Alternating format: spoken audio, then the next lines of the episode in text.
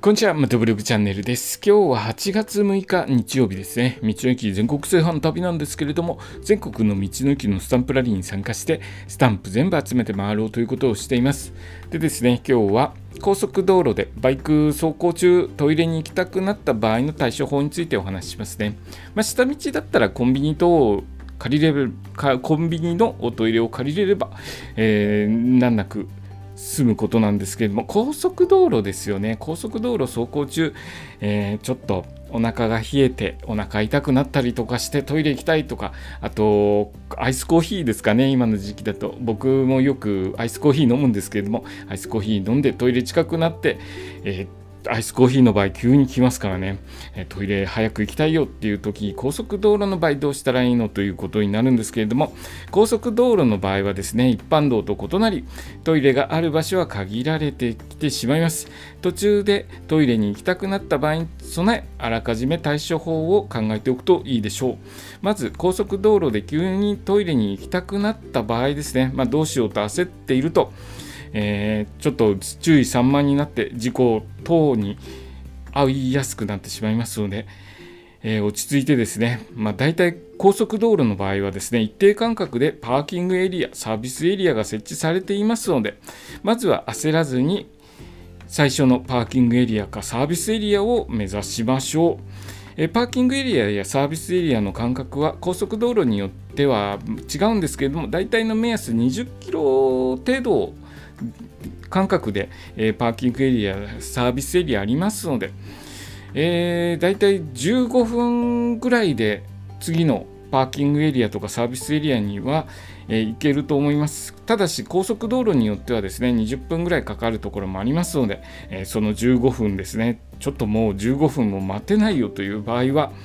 いざという時はもうバッサリと高速道路から降りて周辺のコンビニ等でトイレ済ませるというのも、えー、考えてみてはいかがでしょうか。僕はですね今のところ高速道路でそこまでピンチになったことがないんですけれども、まあ、これからですね夏場ちょっと急にトイレ行きたくなったよっていうことになった場合えー、パーキングエリア、サービスエリアまでたどり着けないってなった場合ですね、高速道路から降りて、コンビニでおトイレ借りるっていうのも、えー、考えていこうかなと思います。で、降りる際ですね、できるだけ、あのー、施設いっぱいあるところに降りた方がいいですね。下手に山の中の、え、インターチェンジで降りてしまうと、施設何もなかったりとかしますので、その点注意してください。でですね、高速道路で使えるトイレはパーキングエリアまたはサービスエリアにあります。サービスエリアというのはですね、売店や休憩所、食堂、球場などが設けられている大きな施設と思っていただければいいです。で、パーキングエリアですね。パーキングエリアはその名の通り、まあ、駐車場がメインになりますので、まあ、休憩、大型トラックの方が休憩されたりとかしていますので、施設はそんなに重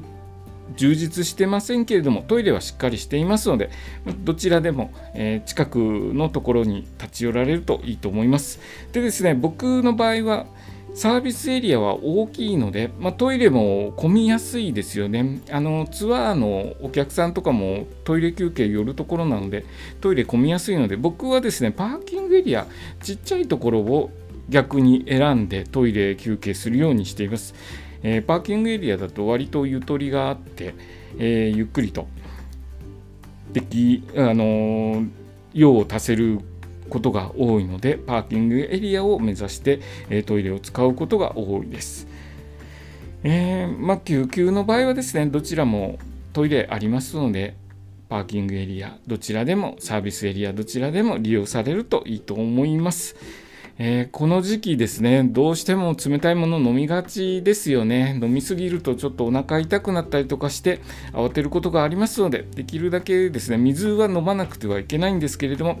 飲みすぎですね。飲みすぎ、あんまり冷たいのを飲みすぎちゃってもお腹壊して、結局はですね、お腹壊すと水分吸収できなくなって脱水を起こすことになります。